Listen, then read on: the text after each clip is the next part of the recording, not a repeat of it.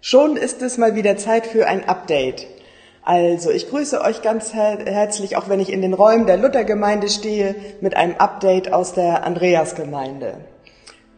Vor zwei Wochen haben wir das letzte Mal etwas berichtet und ich will erzählen, was es Neues gibt oder was sich aus dem entwickelt habt. Da könnt ihr erfahren, was so der Stand der Dinge ist. In den Gottesdiensten haben wir eine Serie gestartet mit der Überschrift Wenn Gemeinde aufbricht.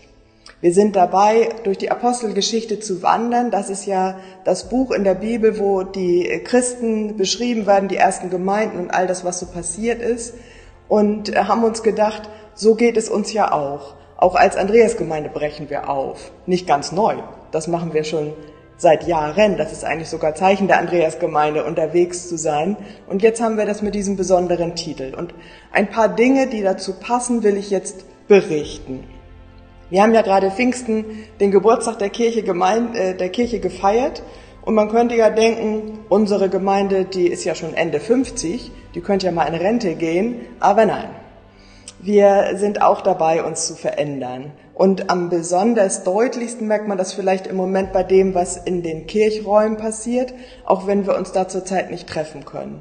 Ihr habt schon davon gehört, da gibt es Umbauten. Das Altarkreuz hat einen neuen Platz im Altarraum gefunden. Ich bin gerade vorhin noch mal da gewesen. Jetzt ist auch schon der Rahmen für die neue Leinwand da. Es tut sich etwas. Und all das tun wir nicht einfach so, um mal was Neues zu machen, sondern wir sind überzeugt davon, dass das dazu beiträgt, dass noch mehr Menschen von Jesus erfahren. Dass auch besonders jüngere Menschen, und da meine ich schon Leute unter 40, in die Gemeinde strömen, dass die sich wohlfühlen bei uns. Der Gottesdienst wird ein, eine neue Form bekommen und wir sind überzeugt davon, dass das dann auch Menschen anspricht, dass das weitergeht in die folgenden Generationen. Da sind wir also mittendrin. Leider konnten wir noch nicht mit dem Eingangsbereich beginnen. Da hatten wir gehofft, dass das diesen Monat schon losgegangen wäre. Da wird ja die Fassade saniert werden, neue Türen, neue Lampen und der Klinker wird ausgetauscht. Aber leider, da gibt's noch einige Details zu klären. Der Bauausschuss schart schon mit den Hufen ich äh, hoffe, dass das demnächst losgeht und dass wir, bevor wir uns dann zusammentreffen, da die Bauarbeiten auch wesentlich vorantreiben können. Das ist eine Gelegenheit, auch nochmal daran zu erinnern, dass das ja alles Geld kostet. Wir haben äh, schon davon gesprochen und ich habe auch schon berichtet, dass schon Spenden eingegangen sind. Für den Umbau in dem Vorraum brauchen wir ungefähr 7000 Euro. Und 4200 sind schon zusammengekommen. Das ist echt gewaltig und ich danke allen, die dazu beigetragen haben. Die Technik, das Neue, was wir da im Kirchraum benötigen und auch für die Aufnahmen, die wir jetzt hier machen, äh, schon äh, zum Teil angeschafft haben, die ist sehr teuer, um die 18.000 Euro. Und auch da sind schon 1300 Euro zusammengekommen. Und ich finde das echt eine gewaltige Summe. Für den Eingangsbereich brauchen wir nochmal noch viel mehr Geld. Und aber auch da über 1000 Euro sind schon beisammen und ich danke allen, die etwas beigesteuert haben. Und ich bitte euch mitzubeten, dass Geld zusammenkommt und vielleicht seid ihr ja auch unter denen, die auch noch etwas beisteuern. Wer das möchte, kann sich gerne auf unserer Webseite schlau machen. Da könnt ihr sehen, wie ihr spenden könnt. Was gibt es noch Neues? Also, vielleicht Habt ihr bei all dem Fragen mit den ganzen Veränderungen, worum es da geht? Und ich erinnere nochmal, dass wir eine Info über die neuen Gottesdienste und Formen auf unserer Webseite eingestellt haben. Inzwischen ist das unter den archivierten Meldungen zu finden. Da auf Seite 2 könnt ihr das nochmal nachlesen. Und ich versichere euch, vorne und hinten und mittendrin geht es immer wieder darum, dass Jesus im Mittelpunkt steht. Was anderes haben wir gar nicht vor. Wir konnten jetzt einen Gemeindepädagogen einstellen. Auch das haben wir ab letzter Woche schon erzählt. Zum August wird Martin Braun die Nachfolge dann von Arno Fey antreten. Arno ist ja zum Ende April in den Ruhestand gegangen. Und wie wundervoll. Wir erleben das als Gebetserhörung. Gott hat Martin zu uns gesandt. Er selber beschreibt das auch so. Und wir freuen uns auf das, was dann aufbrechen kann. Sein Schwerpunkt wird ja in den Angeboten für Kinder und Familien liegen. Und ich glaube, da kann eine ganz neue Belebung dann entstehen.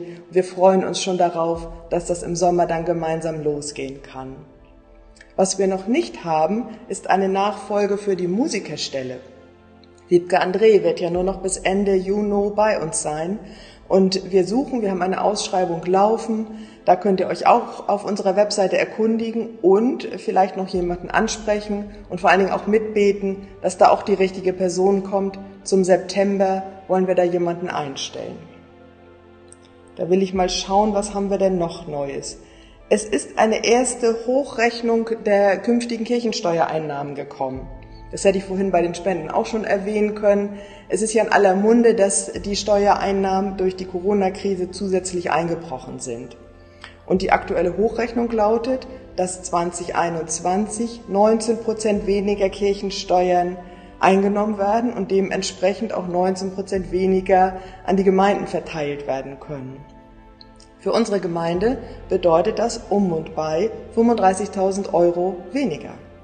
Und wir hatten dieses Jahr schon weniger als letztes Jahr. Der Trend ist ja schon ewig angekündigt und Gott sei Dank haben wir die vergangenen Jahre noch gute Zeiten gehabt. Aber 2020 ist der Betrag schon deutlich gesunken und nächstes Jahr nochmal. Aber unsere Aktivitäten werden wir deswegen natürlich keineswegs äh, reduzieren. Das heißt, ein weiterer Grund zu sagen, betet mit und gebt mit, dass die Gemeindearbeit auch weiterhin stattfinden kann. Das ist das, was ich so an aktuellem zusammentragen konnte. Ich schaue noch einmal auf meinen Zettel. Ach so, eines habe ich noch. Wir hatten zweimal hintereinander ein Kirchkaffee angeboten auf Zoom. Da haben wir festgestellt, das ist nicht so der Renner. Beim ersten Mal hat es nicht geklappt, dann sind auch wenige gekommen. Das wollen wir dann doch nicht weitermachen. Was aber bleiben wird, ist jeden Freitag 18 Uhr Gemeindegebet. Da könnt ihr auch auf die Webseite gehen und könnt draufklicken. Das ist ganz einfach. Man klickt da drauf und wird zu einem Raum geleitet, wo eine Videokonferenz auf Zoom stattfindet und kann gemeinsam beten. Herzliche Einladung, da dabei zu sein. Das war's an dieser Stelle. Wir halten euch weiterhin auf dem Laufenden, wenn es etwas Neues gibt. Ich wünsche eine gute Woche.